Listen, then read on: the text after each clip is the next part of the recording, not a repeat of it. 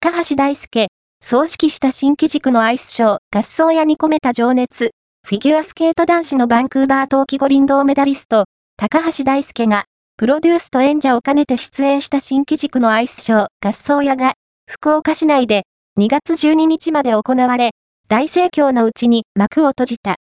演出からグッズ制作までをフルプロデュースした高橋は、どこかで、また、皆様の前に現れたいと、次回公演へ意欲を示した。